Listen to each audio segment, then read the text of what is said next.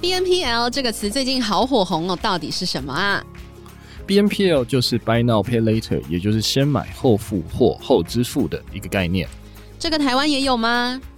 有，其实台湾早就有相同的服务了。中租零卡已经营运超过二十年，从早期的分期付款扩充到现金的先买后付。二十年来，累积线上加线下超过两百万的会员，也是 Momo 购物、特利屋等大型通路指定合作的金流。全国拥有四万家合作的实体门市，还有网络电商。中租零卡不是只有后支付，也是市场唯一同时满足大额分期及小额支付的金流业者。后疫情时代，无接触支付已经是趋势。点击资讯栏链接或上网搜寻中租零卡特约商。免装机、免年费，再送微电商平台，名额有限，立即行动！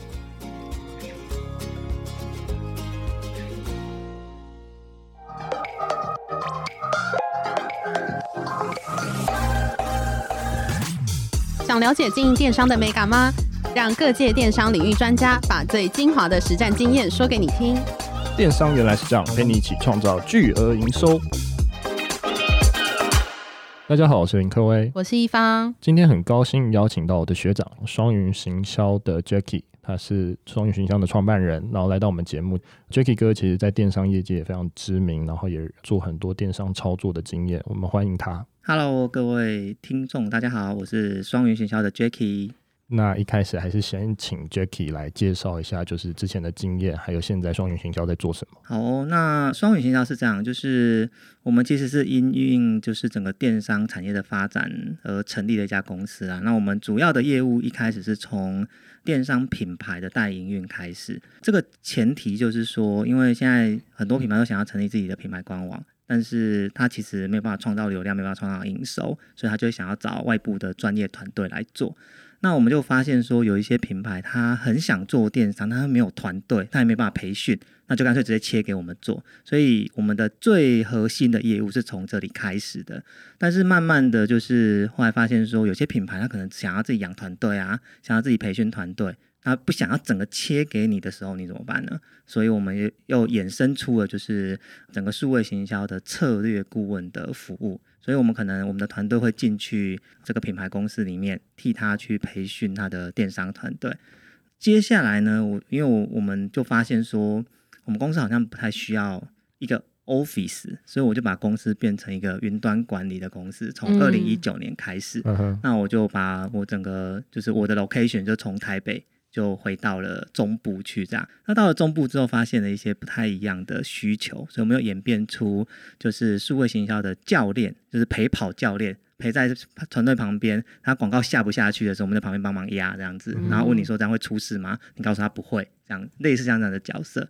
那这样的角色呢，就有符合了一些需求。可是后来发现中部有一个很大的问题是，他们根本找不到数位行销的人员。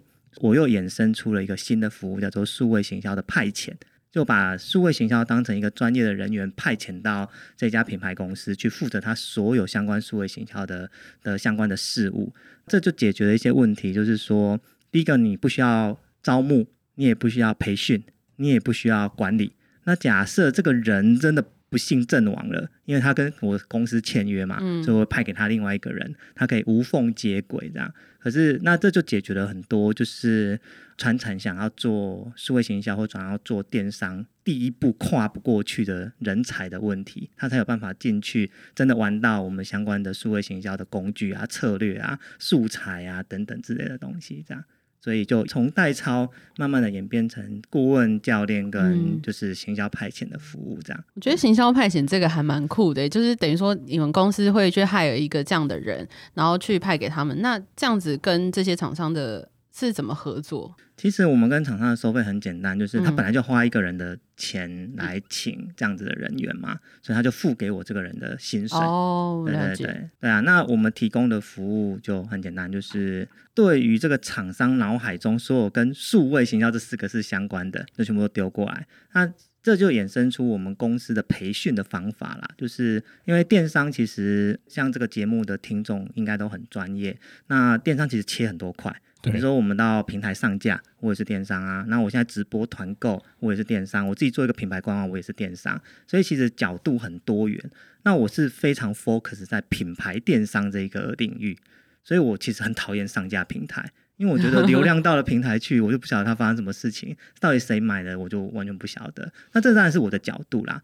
所以我们在培育品牌电商的操作人员的时候，那以前我们经营电商公司的时候就发生个问题，譬如说我们的素材跟广告可能是两个人做的，所以当投手拿到一个烂素材的时候，投不好要怪谁，对不对？那反之是，如果这个件事情真的做成功了，投手会很膨胀啊，他会觉得说，哎。全部都是我搞的，可是后面的产品开发不是人吗？然后做素材的人不是人吗？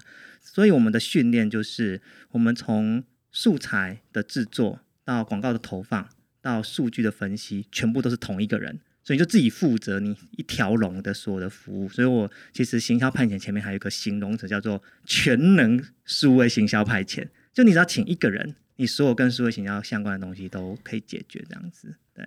哎，那我其实蛮好奇学长，就是从刚才的第一个好了，就是电商代操，因为自己本身也在做电商代操。是。那我我想问一下学长，怎么看这样的产业？嗯，电商代抄，我觉得也有不同的角度啦。因为代抄就是常常有人把代抄跟代营运，我觉得它其实还是不同的定义。像我们公司是完全不做营运，譬如说我们公司是不碰货、不碰钱。Uh-huh. 我们只负责把它卖出去。对，这这在我的我们公司叫做代操。对，可是有一些代营运的公司，可能是协助上平台啊，解决后端的物流啊、金流啊等等相关的问题，这样。那这些我们都不管，因为我想要让我的人完全在云端，不要被 location 限制住，这样。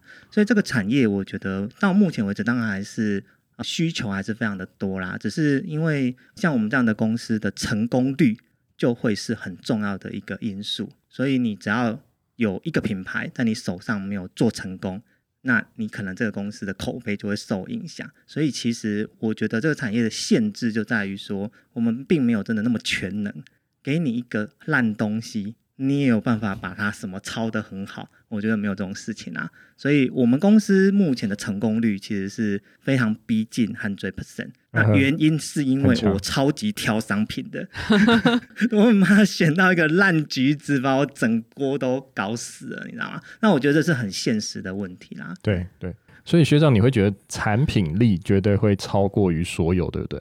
应该这么说，就是台湾其实做商品的人比会卖的人多很多。对对，所以好的商品配合会卖的策略才会是等于成功，所以我觉得两个缺一不可啦。Uh-huh. 但我们做行销的，我们做策略的，我们当然需要遇到一个好商品啊。对对，好，那想要问一下，就是有哪些比较成功案例的一些牌子可以跟我们分享？好，那我们真正核心代超的品牌目前有四个啦。那呃，一个是宠物相关的品牌，两个是跟玩具跟益智游戏有关的产业，那还有一个是跟食品相关的产业。那我们经营最久的其实是宠物这个品牌。那宠物这个品牌，我觉得就可以稍微分享一下。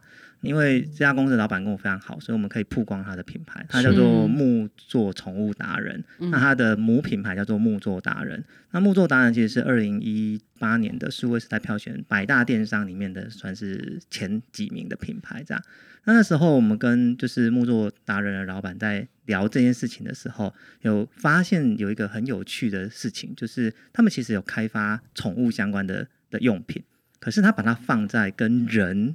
一样的商品的卖场里面，那这时候我觉得这件事情的策略上面是有修正的空间的。因为如果你养宠物，那你会觉得我们家的毛小孩用的东西怎么会跟人一样呢？嗯，那从人的角度来看说，哎，我人用的东西怎么跟狗狗、猫猫的放在一起嘞？所以我很建议他把两个拆开。可是因为团队的问题嘛，所以他没有办法完全拆开。所以我说，那你把这个品牌直接切给我做。那我们就从零开始哦，从零开始帮他从架设品牌官网、domain name 品牌官网，然后粉丝团，然后奈的官方账号，甚至是 Google My Business 的操作，然后整个广告操作就全部切到我们这里。可是因为我我不想要有库存，我也不想要碰钱，所以我们就让他先收钱，然后再分给我们这样。所以他可以掌握的是什么？他可以看到他的货。出到哪里去的？那当然，有时候卖得很好的时候，他就会知道说他的后勤就会非常的忙碌这样。然后再就是他先收钱，所以他就会比较安心一点这样子。那一直以来就这件事情，我们就合作的非常的有默契，这样。那我们就我觉得算是让他在人的这一块的之外的宠物的部分，很快的就有自己的一片天这样子。那那当时就是有做哪一些，例如说广告投放啊，或者是做一些哪些行销，就是让这个官网可以起来。这个部分就回应到刚刚客位问的问题啦，就是说到底成功到底是产品重要呢，还是策略重，还是广告下的好重要？那我自己觉得是，哦、木作宠物达人，因为木作他在卖的是木畜相关的商品，他们是一个原生的，就是烧炭的一个家庭这样子，是，所以他们是做木炭的。那木炭会产生烟，它本来是污染。但是它把它倒到水里面之后，变成木醋液之后，它就变成一个就是对环境啊，然后所以它有这个地方创生跟循环经济的逻辑在里面。那这个概念我是非常非常喜欢啊。所以当他把它做到宠物这件事情上面的时候，那宠物我们就只切一个点，就是切除臭，因为他的除臭真的很厉害。他本来木作达人怎么红起来的，就是他去赞助直棒，因为直棒的选手的那个手套都是真皮的嘛。可是他流汗很臭啊，那你又不拿去洗怎么办？所以他喷了木醋液之后，瞬间就没有味道了。那我们从这里面就发现说，哎、欸，那我如果拿来做在宠物身上，宠物不就常常有异味的问题吗？所以从这个点切入之后，接下来就是做一连串的素材，那当然透过广告投放，那就很快的就可以拿到订单这样子。所以我觉得产品好，母品牌好，再加上正确的广告投放的策略，还有素材的策略。嗯，就可以拿到订单啊。对，欸、那刚刚就是有问到，就是所以等于说学长，你当时知道这样的东西，你再把它 narrow down 到宠物的领域去，对不对？是，所以等于说宠物这块领域都是全新在网络上诞生的一个品牌。对，没有错，就是他们本来其实已经把品牌命名好了，是但是它就是混在一起，所以我把它拉出来之后，我们才把整个商品线其实从本来从狗狗猫猫的环境除臭。那开始往它的身体走。那现在我们甚至有清耳朵的啊，然后洁牙的啊、嗯、等等的。那其实就是因为后面开始广告就不好操作了嘛，所以像克威可能知道，我的硕士论文就写 CRM 的。嗯，我们在那时候已经累积了非常多的就是客户名单了，所以当然从客户的一些 insight 去思考他需要什么。那这个策略当然在目前为止看起来还是很挺成功的啦，因为我们很可以很清楚的知道他一定有养宠物嘛。那买你的东西干嘛嘞？诶，那学长，我想问一下，如果说有一个新的品牌要从零到一到这样子，如果说有小成果的话，嗯，你大概预估会有多久的时间要去做？然后大概有什么事情要去做？我觉得这是每个品牌主都想要知道的。当然，以我的经验跟对自己专业的就是肯定的话，就是我们可以很骄傲的说，如果你产品没问题，对，价格没问题，对，我觉得三个月之内一定可以看到成果。三个月之内看不到成果。就是你的商品有问题，要打掉重练，要打掉重练的意思。这个时候我们就会思考适性的问题啦。因为我公司有一个很有趣的策略是，是因为我是双子座，我不太喜欢做同样一个产业的东西。所以像两位主持人有看过我们公司简报，嗯、就是我产业是不重复的，就很跳跃。对，我跳非常多的产业，我现在大概已经累积了三十个不同的产业。那我觉得。做产业跟人的适性很有关系，我适合不代表我操作的那个小朋友适合啊，他可能他的人生经验就只有很少数的几个就是领域，他是可以操作的好的，所以当这件事情发生的时候，就变成说适性不 OK，那所以不见得是你产品不好，也不见得是我的专业能力不好，但反正就是不适合，那我们就很可能会建议他赶快找别的方式，那除非。他的商品是我真的非常的认同，我觉得他就是超级有机会的。那或许我可能会加入他的营运。所谓的加入他的营运是说，譬如说我们一起共同开发一支商品。哎、欸，那你会入股吗？不会，不会入股，就用他这样子去做这样的产品。我不知道、欸，我现在遇到的需要这样子服务的企业主，大部分都是独资哦，嗯、跟台北的公司不太一样。我大概我身边，我这些品牌基本上。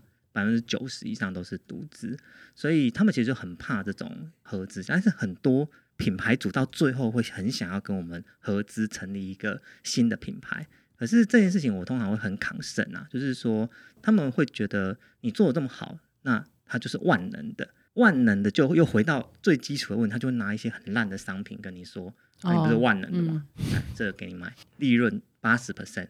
那你天上那种掉下来的礼物呢？利润很高的东西通常就很难卖嘛。对 对啊，我就也会很很谨慎啊，因为这个这个招牌一砸，就影响是很大的，所以通常是不会合股，但是我们会共同开发商品。那如果假设我的企业、我的品牌主、我的客户对这支商品的开发很抗胜的话，那我就会去出这个开发的钱，嗯，所以你又出来，让我我负责嘛，对。哎、欸，学长，刚刚你有提到一件事情，我觉得很特别，就是你有说，可能你们公司的小编或是操作者，他如果不熟悉某一个领域的话，其实电商这个品牌也可能会有失败的几率。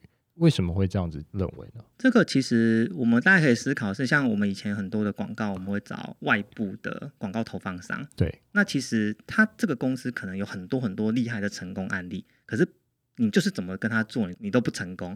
那原因是因为你的对象可能你的窗口更不了解你这个产业。比如说，我们以前做我们有一个发品的产业，我告诉你，广告公司只要派那种。头发没有整理的人来，我就知道他死定了。他完全听不懂你在讲什么。他有办法理解女生为什么要染个头发那边做两小时吗？这件事情不理解的时候，你的文案、你的素材、你的卖点、你的痛点，完全都是招惊体耶。那他的广告怎么投的好？这就是我所谓的适性的问题。那这个是没有办法。譬如说你，呃，一个看起来很时髦的女生，她一定花很多时间在逛流行精品跟逛百货公司，所以她就有她适合的类别。那你现在叫她去做。钢铁厂的传产，你是要她死吗？对，对啊，所以我这就是我所谓的适性。那这个没办法，因为我们训练的全能型的这种呃数位行销，年纪通常都很小，因为他们才有办法在手机上面。完成所有的事情，不是说我们不行，而是人家有年轻的眼睛跟年轻的肝啊，是吧？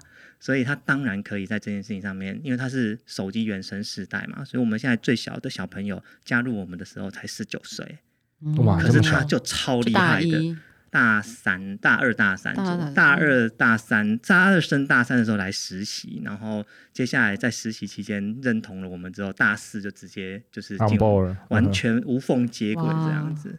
对啊，哎、欸，学长，那你会训练这个十九岁的这个人，他的任何的 domain know-how 吗？就是你可能会训练他，他是法品的专家，还是什么什么的专家，还是你让他全能型去发展？我们主要的训练还是在数位行销的 domain know-how，然后让他去就是尝试不同的产业别。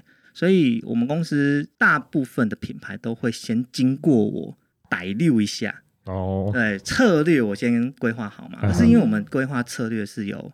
共通的逻辑的，所以当我把策略规划好之后，我的团队通常接手上面就比较没有什么问题。这样，那我的品牌的适性范围就比一般人广一点啊。对。那刚刚提到就是除了电商代营运之外，就是比较参与度没有那么高的，就是行销策略顾问这一块嘛。那想要问一下，就是有没有就是一些比较特别的一些产业，然后你辅导过的一些案例可以跟我们分享？嗯，好，因为通常策略顾问的公司，我们一定都是有签保密协定的啦。是。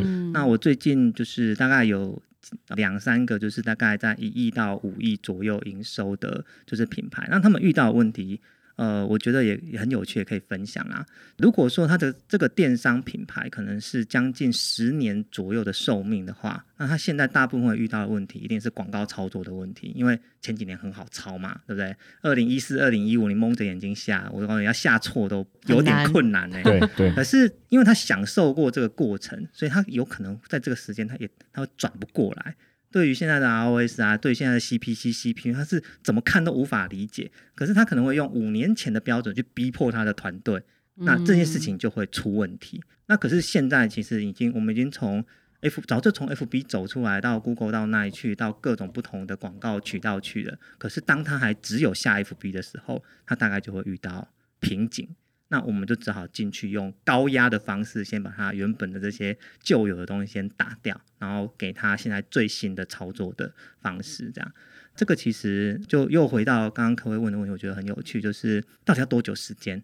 其实我这个品牌大概调了六个月，然后才有一个比较高的 peak 出来。嗯、那前面都在摧毁。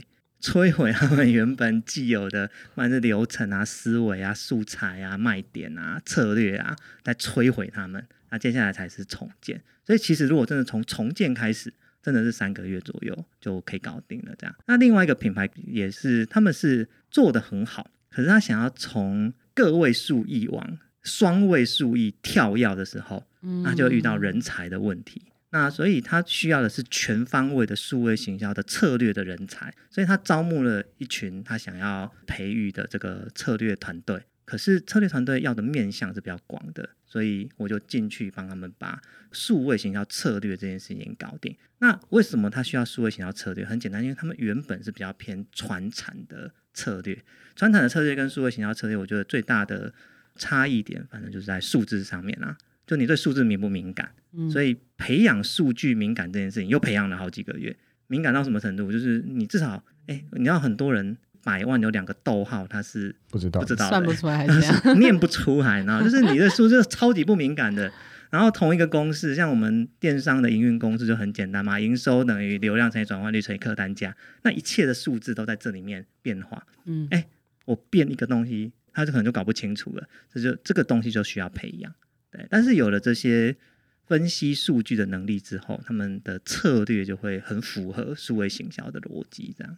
那刚刚讲到，就是前面第一个例子，你是谈到说，就是有中间摧毁他们思维的一些过程。嗯，那想问，就是这些品牌里面的员工或者是他们的老板，大概是什么样的态度呢？通常会请我进去当策略顾问，老板的 support 一定是 hundred percent 的啦。嗯，对，就是不然，其实我们要先摧毁的是老板啊。那在签约前，你就要先摧毁他啦。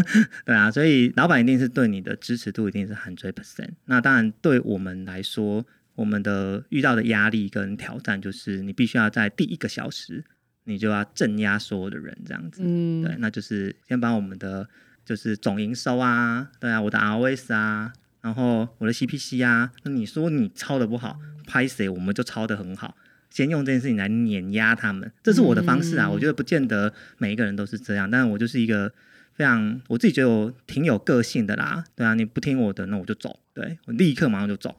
对，但学长应该还是讲求数据嘛，从数据面向去看，然后再去说服这个所谓的品牌的老板，或者做其他的事情。是是是，没错。哎，那学长，我想问，因为刚刚你好像有特别讲到说，在中部会比较多传产，那你有没有协助过一些传产去做数位转型，或直接跳跃到电商的一种案例？有啊，因为我回中部之后，因为我是彰化人嘛，是那彰化就是从二零二零年开始对电商就。非常非常的 support 啦，所以彰化在二零二零年的十一月开了第一次的彰化电商论坛，来了六百个人，嗯，然后隔没半年又开了另外一次，又来了五百个人，就是差点就就是疫情之前就办完了这样，所以。整个电商的氛围，就是转型的氛围，在彰化其实算是还蛮火热的。那像我昨天也才去讲了，就是彰师大的那个电商培训课程，这样子就是人才培训课程。所以中部现在遇到的问题，其实就是说这些船厂因为疫情的关系，所以我后来发现啊，就是两个原因他们会非常重视。那其实讲起来没什么。第一个就是因为疫情不小心大爆发的公司，他就会 哎觉得哎这好像可以搞搞，对不对？对对。另外一种是因为疫情跌到谷底的公司，就在两端，他们都会同时的对数位行销非常的需求。那这个时候我们就去判断说，那你原本的核心能力在什么地方？那彰化其实彰化有超级多观光工厂的原因是在就是前几任的县长都非常 support。彰化的，就是这些船厂转型去做观光工厂，把工工厂开放让大家来嘛。嗯，所以他们其实是有 location 会带人流来的。如果是这样子的公司，我们第一件事情其实做的不是数位行销，而是我们会先替他建一个流量池，对，先把线下的流量先收来，嗯嗯，之后再从线上去追他们。其实这个效果就超级好了。像我们最近接了一个休闲农场的案子，对，第二个月。他的，你知道他的 Night 多少人吗？才不到两百个人，但是他很精准，所以疫情一解封之后，我们 send 个讯息给这两百个人，瞬间十月所有的周末全部被预约满了。你根本不需要很多人，可是这个就是传产的实力，传产实力就是真的非常精准的客户群，所以我们就会替他安排这样的。那你说这件事情跟电商？就不见得有关系，他没有什么加入购物车，没有什么刷卡、金流、物流这些东西，完全都没有关系。可是他还是会很需要数位行销。了解。欸、学长，我想问一下，因为我一直知道你们蛮厉害，就是你们把所有的人都变成云端在办公了。那其实是我觉得是蛮厉害的创举。那我想问一下，如果说是我自己的公司，我需要怎么样的方式才有办法让大家都可以在云端办公？我觉得云端办公我算是很幸运的啦，因为我是二零一九年把公司转成云端的嘛，所以二零二零年的疫情跟二零二一年的这两次疫情，就等于是疫情教育了这个社会这件事情是可行的。嗯、否则，其实我们会遇到一些 challenge。第一个是客客户的 challenge，第二个是我们的团队的家人的 challenge。嗯，哎，他的父母会觉得说，你每天就是又不化妆、蓬头垢面的在房间，你是有在上班吗？你知道吗？可是哎，还好疫情帮我们教育了，原来可以在家工作这件事情。我觉得这就还是拜台大的课程所赐啊，就是我们财务课程在教到固定成本这件事情，我就脑袋灵光一闪，说对，为什么我要租一个办公室？它就是你公司开门没有生意，你都得付的钱。所以那时候我就一直在思考，说我要怎么把这件事情撤掉。我觉得老实说，真的不是每个产业都适合。而且我最近反正我只要分享我云端的时候，下面就一定有人举手，那我们可以吗？啊，你就工厂生产，你要怎么变成云端？你 对啊，那我们当然是比较偏专案，或者是我们是纯电商、纯数位行销。所以当你所有，我觉得有一个条件，就是你所有用的工具。只要都是云端的工具，比如说你用你长在 Google 上面也好，你长在 Microsoft 上面也好，只要有这个特质，我就觉得一定可以。对，那可是像我们云端公司工作的公司，其实我们反而回过头来，我们又更强调实体的部分。我们跟员工的签约里面有一条是，我们一个月一定要见一次面，就大家一起开会吗？对对对对对对对，开会，然后就是我们的月会一定尽量是实体的，因为我觉得这还是没有办法取代。尤其是你一开始跟你出来的这一群人没有问题，可是后面加入人呢，他会非常的恐慌诶，他会觉得我真的在一家公司上班吗？对啊，所以我觉得还是没有办法真的完完全全取代啦。可是就是梦想中的什么，你在垦丁的海边下下广告啊，然后写写文案啊，然后上传之后放下手机就往海边冲，这件事情我觉得实现上倒不是真的那么困难。我们现在的确就是这样。嗯了解，学长，我知道你很会下广告，所以我想要问一下，如果我是一个电商新手或电商小白，我该怎么样去下广告？我觉得客户这个问题很好啦，就是大家看电商跟下广告这件事情的连结是超级超级强烈的。可是因为我的历程，其实我是从传统行销出来的哦。那因为我是念生科所，我是念生物科技的嘛。对，我刚有看。你刚刚想刚刚想问，对不对？对。我念生物科技，我为什么要做？电商这中间的跳跃是，其实我生科所之后的第一份工作是真的在生生物科技公司上班。可是那时候我们就发现很多老师啊、什么教授啊，他们都一直在开发商品。那我举个例子给你们听，你们就知道。就是我曾经有一个客户是某一个科学研究所的所长。那你知道我们那时候要去卖他东西有多难进去？然后跟他的秘书预约啊，去敲他的门啊，等等之类的，我才可以见到他。可是我后来跳到另外一份工作，是做跟屈臣氏、康士美东西上架有关的，就是做通路。哎、嗯，有一天我就接到这个所长的秘书的电话，说：“那、啊、我们所长想跟你吃个饭。”我说：“要干嘛？”啊，说因为我们所长开发了一个。猪的胶原蛋白的面膜，他想要上屈臣氏，想要问一下你怎么做。那我就想说，为什么？我不是才做几个月吗？原因是因为生物科技产业没有人在做消费通路这件事情。那后来你看，我就从这件事情得到很大的好处，所以我就知道说，原来做东西不是重点，会把东西卖出去才是重点。所以我的人生历程呢，都跟通路有关。我就从实体通路、电视购物通路、百货通路、量贩通路。那我现在为什么做电商？因为现在电商是现在最火热的通路，所以我看电商是它是一个通路。那回到刚刚各位的问题是说，电商跟广告之间的关系，我觉得广告还是立足在行销的基础的逻辑之上。所以你如果真的能够掌握到了你的受众的需求，然后你真的达到他的痛点，那你的素材真的是为他而发的。其实广告只是一个辅助，所以广告下的好不好跟技术的关系，现在其实越来越薄弱了。因为现在所有东西都自动化啊，那连出价都自动化了，你连广告预算都自动化了，要人干嘛呢？所以需要人的地方是在洞察我这个商品到底怎么解决我的消费者的问题，我的消费者使用了之后到底得到什么好处，你总得好好讲一下吧。那你这些东西没有。你说靠广告技术就有办法把一个东西卖得好，我觉得是很困难的。所以我自己觉得我们公司不是会下广告，我们公司是会抓卖点，会洞察。对啊。哎，学长，我想问一下，现在广告费真的都太贵了，那我不知道学长这边有什么样的解方可以教给大家？嗯，好，那这个我们就分享一下，就是因为我们从几年前大家就已经感受到这件事情了啦，就 FB 广告越来越难下嘛，所以大家开始逃走。那只是逃走之后，其实没有一个很好的工具可以用。那再加上最近就是那个 iOS 四的问题，所以你其实追不太到客户了，所以大家都在建自有的流量池跟自有的流量。那其实我们电商有一个很棒的地方，是我们其实有客户的订单资料，所以我们大概从几年前就开始思考说，那我怎么增加客户的回购？